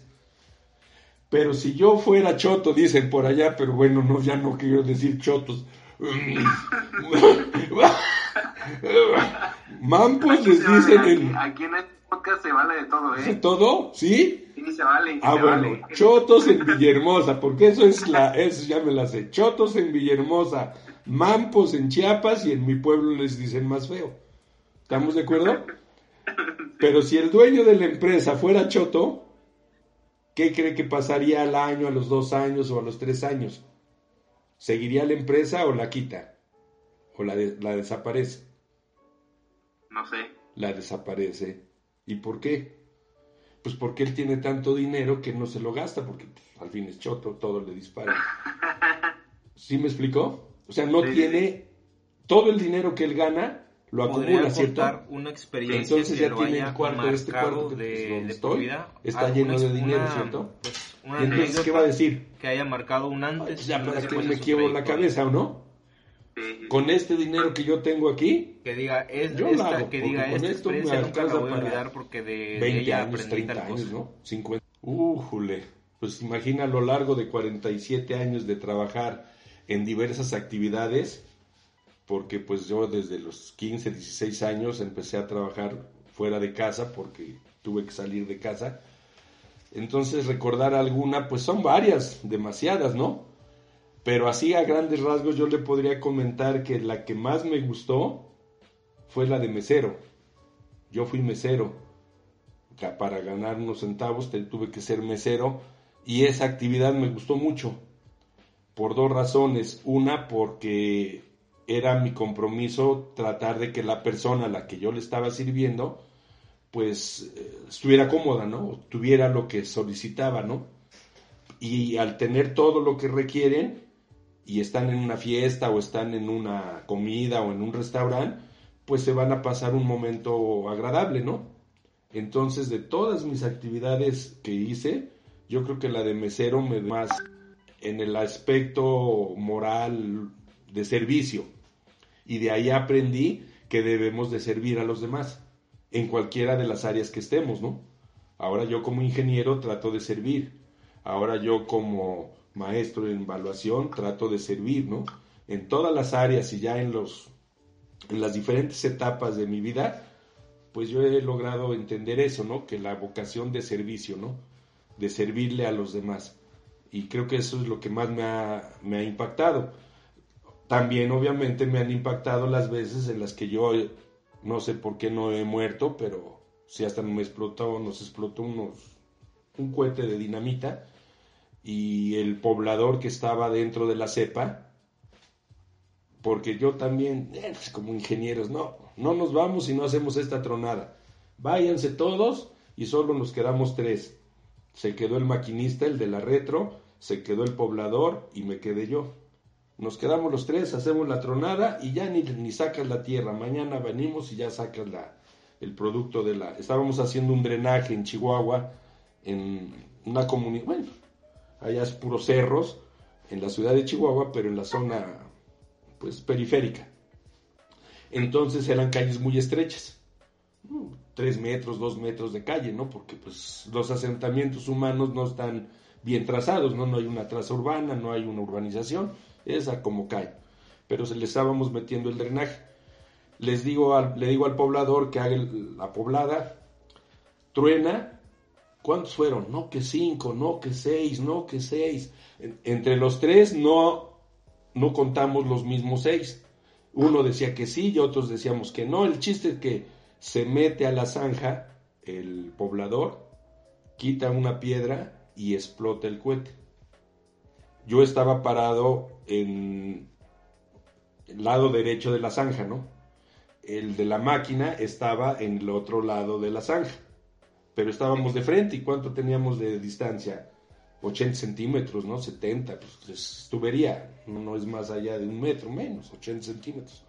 Y el poblador adentro. Cuando levanta la piedra, truena el cohete y fue cosa de segundos y empieza a decir el poblador, mis manos, mis manos. Y lo veo y le digo, pero si tienes tus manos, y me dice, no las debería yo detener, porque al tronarle el cohete le tenía que haber volado las manos. Sí. Y eso, de- y él con la piedra aquí dice, cuando, sí, pues yo vi cuando levanta la piedra y truena, y vimos un resplandor verde blanquisco, en cuestión de segundos, y él dice, sus manos, no me va a creer, a mí me pegó dos esquirlas de piedra, una me pegó aquí y otra en el óvulo. El operador de la máquina también le pegó por aquí, un rasguñito, pero no un piquete de mosco, no, no, no, no fue más Sí. a, a los dos que estábamos arriba, a, a 60, 80 centímetros de profundidad, y el señor que estaba poblando tenía sus manos. Y él mismo dijo, no debería yo de tener las manos, porque al tronarme aquí la salchicha, tenía que haberme volado las manos. Sí. Y no le voló las manos. Entonces ahí dices, ¿qué pasa, no? ¿O por qué no pasará? ¿O por qué no nos pasó más, no? Siendo que fue una actividad que era de alto riesgo, ¿no? Y así le puedo contar 10, 20, 15 veces. Y ya perdí también la cuenta. Eso sí cuenta como incidente. Sí, ese es un incidente, no es un accidente, es un incidente. Y lamentablemente, pero se aprende de todo ello, ¿no? Y todo eso hay que reflexionarlo, hay que meditarlo y hay que procurar que no vuelva a suceder, ¿no? Sí, claro, nosotros estamos en, en- en nuestro día a día, sobre todo los que estamos en el campo, estamos inmersos en esas situaciones de riesgo, ¿no? Y, y sí te dan mucho que pensar, mucho, mucho que pensar. Me gustaría preguntarle acerca de, la, de su maestría en evaluación. ¿En qué consiste? Para mí es un concepto, la verdad, nuevo, porque no, no, estoy, no estoy muy relacionado con, pues, con ese tipo de actividades. Realmente eh, en, la, en la universidad nunca vi algún tema relacionado y pues en, en mi trayectoria profesional pues tampoco me he encontrado con evaluadores. Entonces me gustaría preguntarle acerca de eso.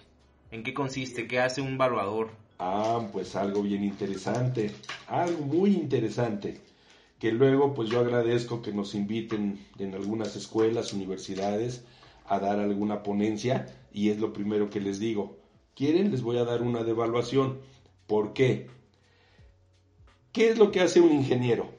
O un arquitecto, porque pues, somos técnicos los dos y somos gente que sabemos de obra y estamos inmersos en el, pues en el negocio de la construcción. Pues el ingeniero dice lo que una obra va a costar. ¿Estamos de acuerdo? Por eso se llama presupuesto, porque además es una mentira. ¿Sabe por qué un presupuesto es una mentira? Pues quizá por la incertidumbre, ¿no? Porque no se toman en cuenta muchas cosas, ¿no? Porque tiene dos vocábulos, pre y supuesto. Pre es que eh, yo predigo que mañana va a llover, ¿no? Pero, pues, ¿qué tal si no llueve, no? O yo predigo que mañana va a caer nieve, ¿no? Bueno, pues aquí en Pachuca, pues sí, sí, sí ha caído nieve, pero digo, no es algo que pueda suceder, ¿cierto? Pero lo estoy prediciendo, pero no estoy seguro de que eso suceda. Entonces, un presupuesto jamás se llega al presupuesto eh, original. Así haga la obra que quiera, siempre va a costar más. Porque es pre y además es supuesto. Por eso es una mentira. ¿Estamos de acuerdo? Bien, pero un ingeniero, un arquitecto le dice, esta casa o este edificio le va a costar a usted un millón de pesos, ¿cierto? Bien, con los extraordinarios y con la inflación y con todo el proceso eh, económico y el tiempo, resulta que esa obra salió en millón trescientos, ¿no? Hubo un 30% más. Pero bueno, ahí está ya la obra. Bien, eso hace un ingeniero. Hasta ahí el ingeniero, el arquitecto terminó su trabajo. Ah, ahora entra un ingeniero, un maestro en evaluación, porque a partir del 2002, que estaba Fox en, el- en la presidencia, determina que para poder evaluar tendrían que estudiar maestría. Y sale la maestría en evaluación. Yo intenté ser evaluador porque siempre me gustó, siempre le, le- tuve ganas de ser evaluador y allá por los años 83 llego a la Comisión Nacional Bancaria y me dicen, mira, primero tienes que pasar un examen. No, el examen no me preocupa, me lo he hecho. Pero tiene que tener la firma de un gerente de un banco. para ver cuánto dinero, si el gerente del banco te da el aval y tienes que trabajar con un perito, un evaluador, mínimo un año. O sea, yo no, no me podían dar mi registro de evaluador si no cumplía yo tres cosas. Trabajarle un año a un perito, una firma de un gerente de un banco que avalara que yo era solvente y hacer el examen de la Comisión Nacional Bancaria. Obvio es que esa era una mafia muy cerrada, mucho, muy cerrada. Pues resulta de que ni dinero tenía yo, ni tenía yo dinero en el banco, menos conocía yo al gerente, y dije, ah, a trabajarle a un fulano un año, no, está muy bueno el güey, si yo lo que quiero es billete, porque yo acababa de haber terminado mi escuela en el 82, pero me hice un año sabático. Todo el año 83 no trabajé, me dediqué a descansar, porque todo el tiempo había yo trabajado y ahora me merezco un añito sabático. Pero nace mi hijo y pues ya tenía yo que meter billete a la casa, ¿no? Bien, pero entonces en esos años no logré ser evaluador. Con este señor Fox, que da la opción de que el evaluador sea el quien haya estudiado una maestría, entonces se genera la maestría de evaluación. Esa maestría, el evaluador lo que hace es decir, ok, la casa, este edificio, hoy, hoy lo entregaron las llaves, ¿no? Y sí, aquí está el presupuesto y costó un millón trescientos, ¿no? Pero yo como evaluador llego y digo, ni más, este edificio no vale un millón trescientos, este edificio vale un millón ochocientos o vale dos millones de pesos, ¿no? ¿por qué dices tú que vale más? Ah, porque yo como evaluador voy a ver el entorno. Tengo que analizar hasta dos kilómetros a la periferia de este inmueble. Y todo lo que hay aquí, eh, a la periferia de dos kilómetros, afecta al valor de este inmueble. Ya sea para más o ya sea para menos. O sea, es un demérito o es un mérito, o un premio o un castigo. Dicho de otra manera, muchas personas, las casas de interés social son de 60 metros. En ese fraccionamiento, todas las casas son de 60 metros. Usted que tiene dinero, llega y compra dos casas o tres seguidas, ¿no? Las tres casas juntas, ¿no? Ahí están las tres casas. Tira o aprovecha las paredes y hace una residencia. ¿Qué cree que le está pasando esa inversión? ¿Me la va a vender usted en 5 millones de pesos esa casa? Que son de tres casas. O yo le voy a decir, no, ni más, te daré un millón. Oye, pero yo invertí cinco. Pues sí, pero ¿qué cree que hizo? Una mala inversión. Porque esa residencia, en su entorno, es interés social y todas son casas de un nivel, y él hizo una, una residencia de dos o tres, o no hizo dos niveles, hizo planta baja, pero son 6 por 4, 24, 240 metros cuadrados de construcción, ¿o no? Y todas las casas tienen 60 metros. Entonces ahí, esa construcción o esa inversión pierde valor y inconscientemente le da valor a las casas de al lado. Le da valor mientras esas también crezcan, ¿no? Pero si nadie crece, esa casa no vale nada. Ahora, si yo pudiera quitar esa casa, que sí se puede, porque sí se ha hecho, me llevo esta casa y me la llevo a una zona residencial, ¿no? Y la planto en la, en la zona residencial. Pues esa casa no vale 5 millones, vale 8 millones, ¿no? Porque el entorno es de puras casas de esos niveles, de esa dimensión. Entonces lo bonito de estudiar la maestría, eh, se evalúa todo, tangibles e intangibles, ingeniero.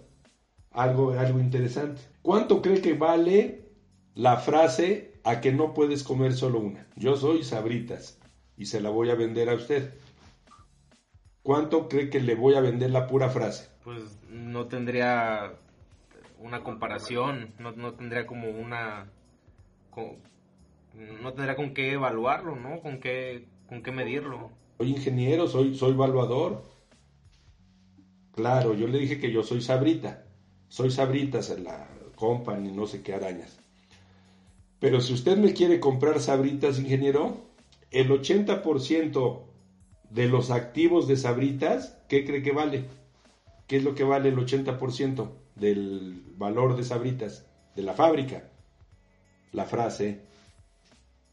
Y el otro 20%, así cueste un millón de dólares o 10 millones de dólares o mil millones de dólares, lo que usted quiera, el 80% vale la frase, pero ese es un intangible, ingeniero, porque no existe, pero sin embargo vale el 80%.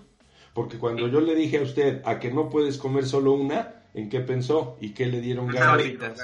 En la marca inmediatamente. Hice a dónde? A comprar unas sabritas. Entonces eso es dinero. Las marcas son intangibles. Levi's, eh, que la chispa de la vida, o no sé qué arañas de las aguas negras del imperialismo yanqui, si le dice, tómate qué, la chispa de la vida, usted sabe que es Coca-Cola. Esas frases o esos dibujos, ¿sabía usted que los dibujos de la Coca-Cola son los, es una, son los, el seno, la ley de senos? No. Es de matemáticas, es la ley de los senos. Sí, todo eso está. Y también todo eso es mercadotecnia. Claro, sí, todo está diseñado, tanto los slogans como la, la identidad de las marcas. Y ahora quiero aprovechar este espacio para que se difunda más. Si yo hago mi empresa constructora Patito y le pongo un patito, porque soy constructora Patito, ¿cierto? Un patito con, pues no sé, un patito volando. Si no lo registro, usted viene, me copia mi, mi... Es más, hay gente que se dedica a piratearse los logotipos y luego van y los registran. Y es que no quería yo decirles eso, pero si se los digo, no. Sí, hay gente mala. Hay gente mala que, o hay gente abusiva que va a ir y registra el patito.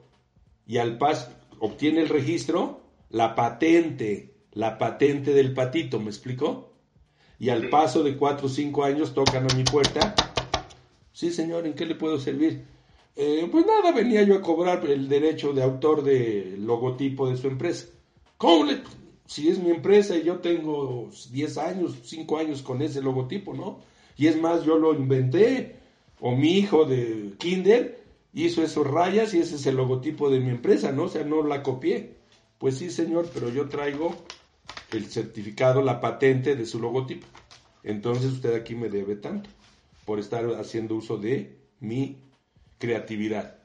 Entonces, todos los que quieran tener una empresa tienen que pensar en registrar, en una unidad que se llama el INPI. El INPI aquí en México registra las patentes. Instituto Mexicano de la Propiedad Intelectual. Exactamente, el INPI. Ah, Así es. Ahí tiene usted que ir a registrar su logotipo de su empresa.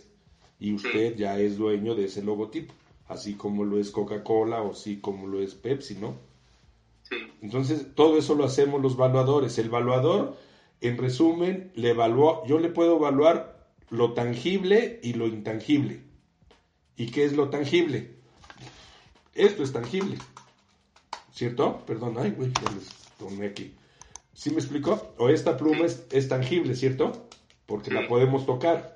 Mi camisa es tangible pero la frase de que a que no puedes comer solo una no es tangible. Ese es un intangible. Y hay... Por ejemplo, también la cuestión de los servicios en cuanto a, eh, ya adentrándonos dentro, volviendo a la industria de la construcción, un, un, servicio que, por ejemplo, no esté muy, no sea muy común, por ejemplo, un evaluador lo puede, puede decir cuánto cobrar por ese servicio lo que usted quiera.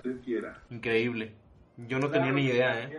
Yo tengo las bases, es como en la escuela. al estudiar licenciatura, a usted le dieron hidráulica, le dieron estructuras, le dieron mecánica de suelos, vías terrestres, etcétera, etcétera, ¿no? Pero se lo dieron como un conocimiento complementario. No, no le dijeron solamente vas a estudiar estructuras o nada más vas a estudiar construcción o, o solo vas a hacer este, topografía, ¿no? No, estamos dando 8, 7, 10 áreas del conocimiento de la ingeniería civil. ¿Queda claro? Así es el evaluador. Si usted ahorita me dice, a ver, hágame esta cadena que trae usted aquí en el cuello, ¿cuánto vale esta cadena?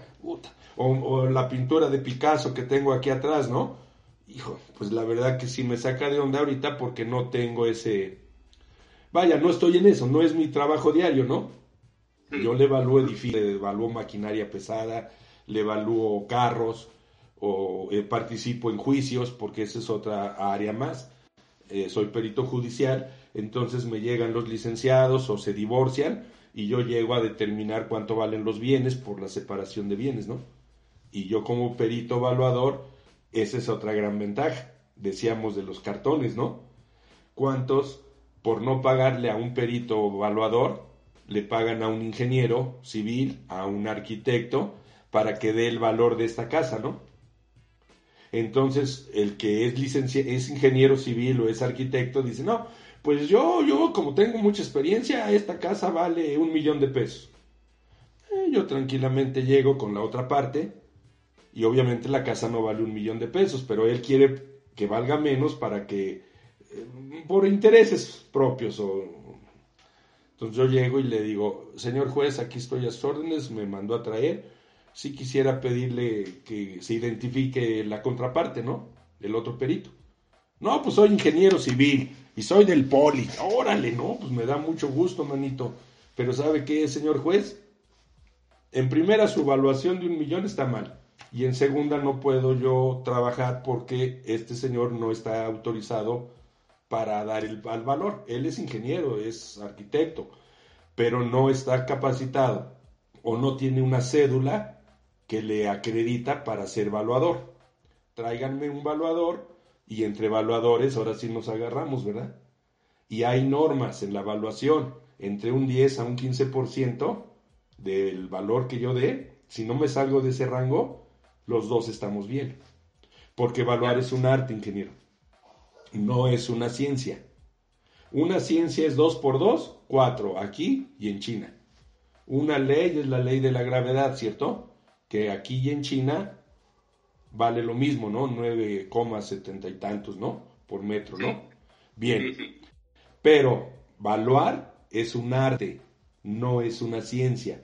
Por lo tanto, usted y yo somos valuadores. Esta, esta pluma para usted vale 10 pesos y para mí puede valer 10, 10, 10, 10 ¿no? O 9,90.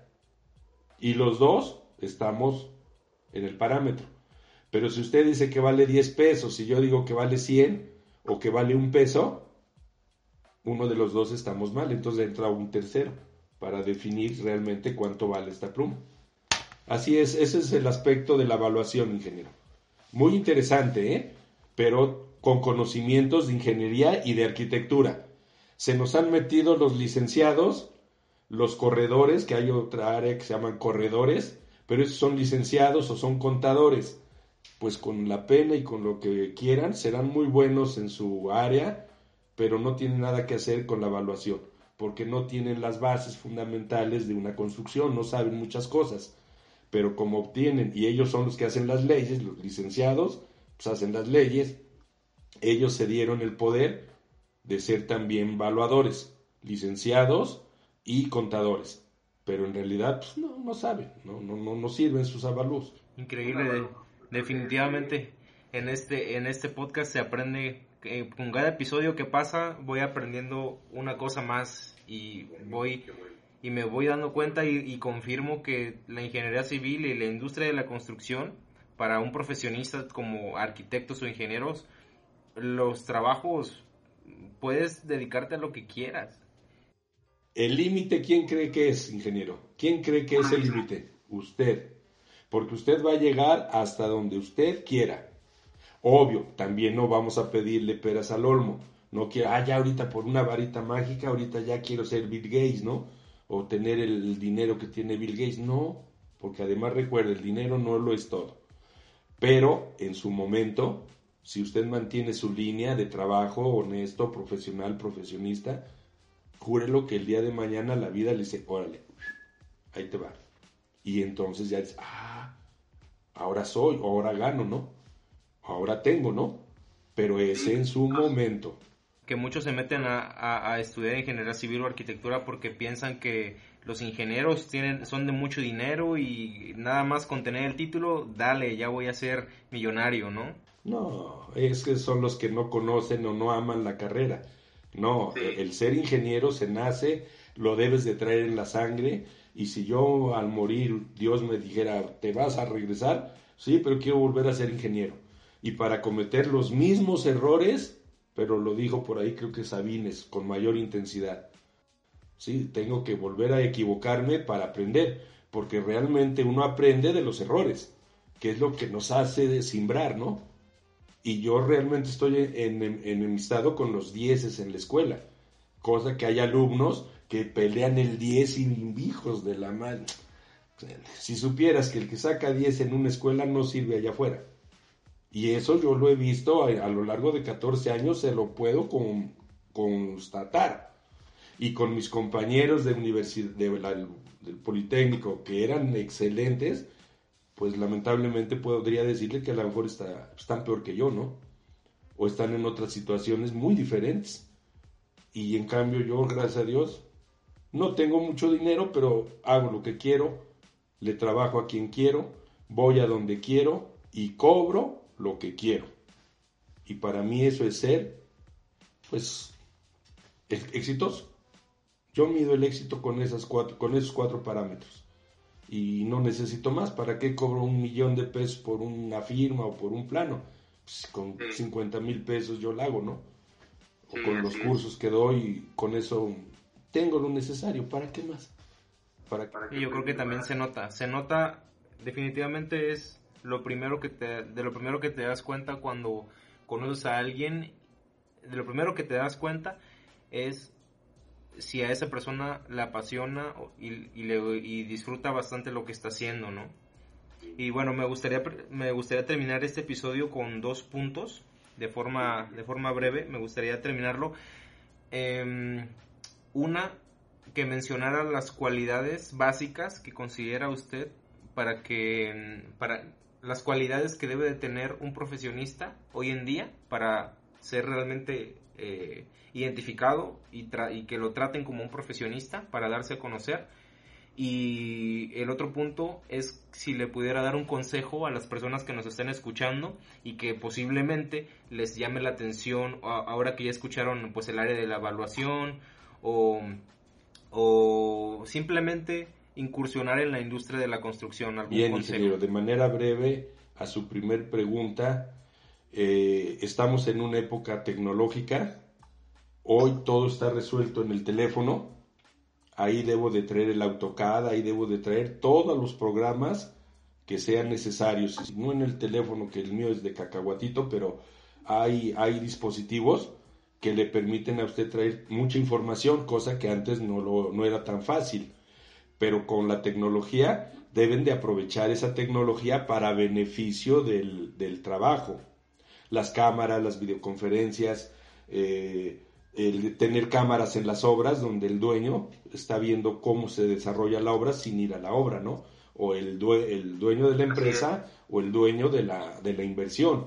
Entonces son, son herramientas que debemos de sacarle el provecho para que de esa manera estamos a la par de la tecnología. Porque si son como yo, que también yo aprendí la computadora de manera eh, autodidacta, porque nunca me enseñó a alguien cómo se usaba el Excel o cómo se usaba el Word, ¿no? Pero fue a base de pruebas y error. Entonces, estos jóvenes que ahora traen ya esas facultades, esas velocidades de que manejan y entienden muchas cosas, yo sí les pediría que trataran de enfocar esa información, esos medios, al desarrollo de su profesión para hacerse más competitivos y no olvidar la capacitación, ingeniero porque la capacitación continua es la base de la actualización del éxito. Y también para terminar esa pregunta, decirles, en la escuela son vacaciones, jóvenes. Donde verdaderamente se estudia es saliendo de la escuela.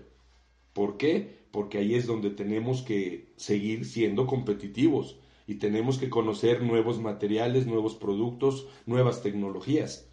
¿Cierto? El concreto translúcido, yo a la fecha no he hecho obras con concreto translúcido, tiene tres años, dos años que se inventó, pero si ahorita saliera esa obra, yo tendría que estudiar cómo aplicar el concreto translúcido y qué herramientas y qué maquinaria y qué productos son los que debo de eh, hacer mi mezcla, ¿cierto? Entonces, eso no me lo enseñaron en la escuela, ni sabíamos que existía. Yo les pediría a los jóvenes que se actualicen o que utilicen la información para beneficio de la obra. Y la otra pregunta que fue, que ya se me olvidó, ingeniero, ¿cuál es? Las cualidades que considera usted de un buen profesionista en la industria de la construcción. Ah, cualidades. Muy bien, pues eh, soy muy dado a, a mencionar profesional profesionista. No es lo mismo, muchos creemos que ser profesional es ser profesionista. No, señores.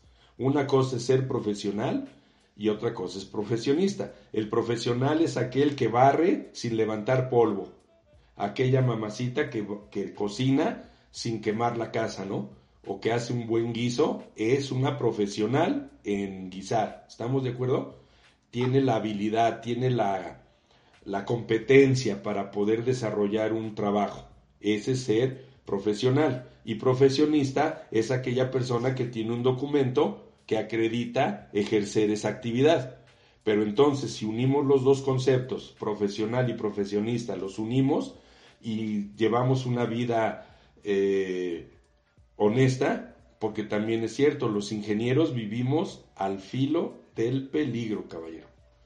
Es muy delgada la línea, siempre caminamos sobre una línea muy delgada entre el bien y el mal, porque siempre estamos expensas de poder caer de este lado y a lo mejor este es el bien, pero a lo mejor caigo de este otro lado y este es el área del mal, porque siempre estamos sujetos a situaciones que ya como profesional, profesionista, debo de decidir si lo hago o no.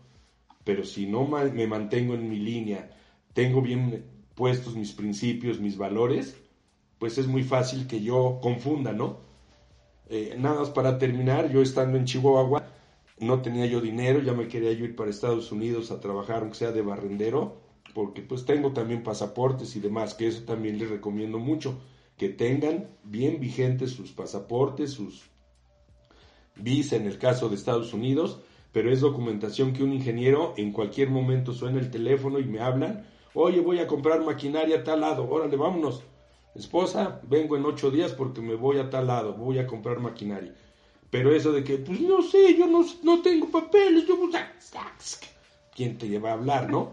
Entonces, no, señor. Estaba yo a punto de irme a trabajar a otro lugar porque en Chihuahua no había ingresos. Me llegó la oferta de hacer túneles en, el, en la sierra para que bajaran las avionetas.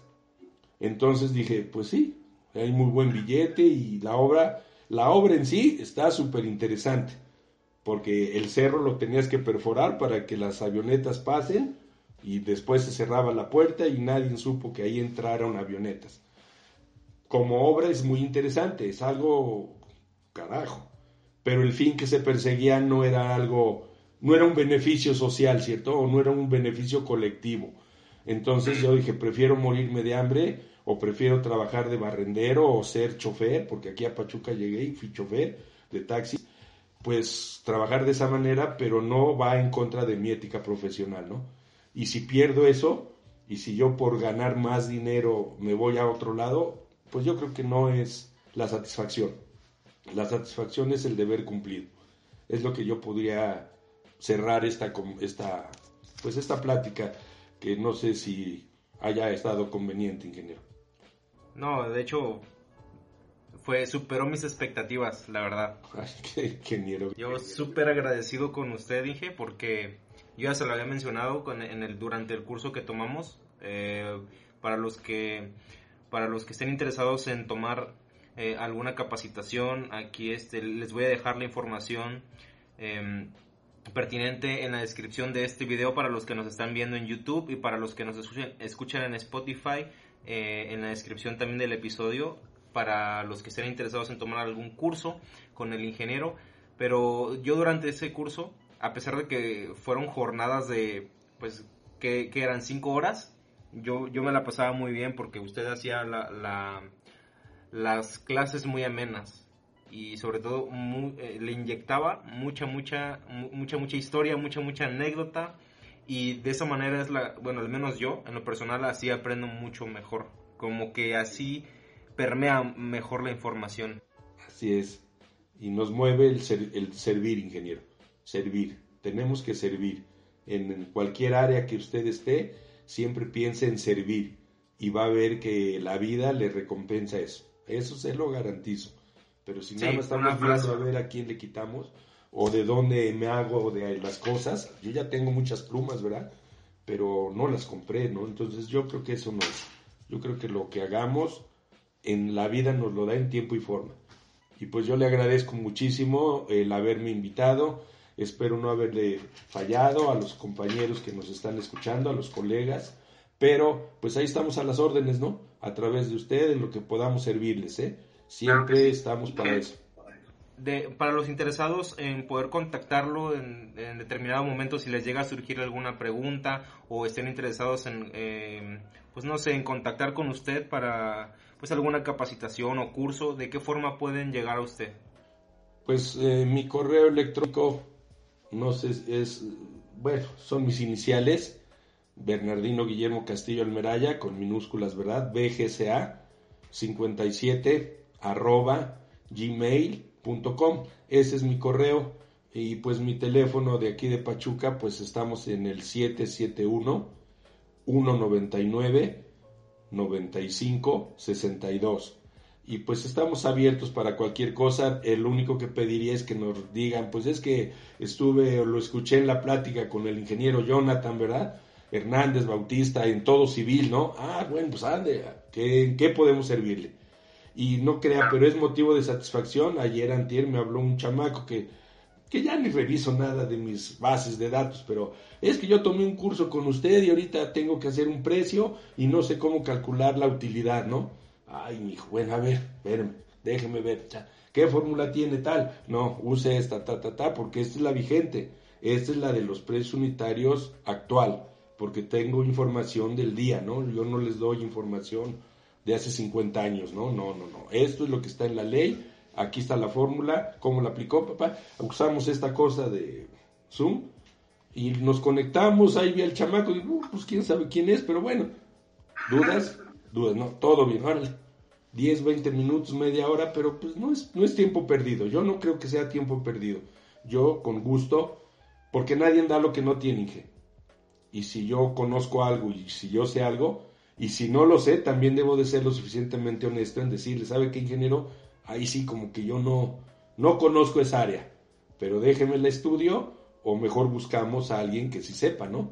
Porque también tengo por ahí dos libros, pero en uno de ellos, en sus reglas de oro, que se llama Reglas de Oro y Tres de Platino, dice, lo importante no es saber todo, sino saber dónde está todo. ¿Sí? Pues para qué me lleno la cabeza con números, con datos, con pesos de varillas. No, yo cuando quiero el peso de una varilla veo mi manual veo mi, información y ahí tengo, más vale anotarlo que tener que recordarlo. Pero bueno, ya no quiero más, porque luego creo que me abusé con usted, pero usted tiene la culpa, Inge.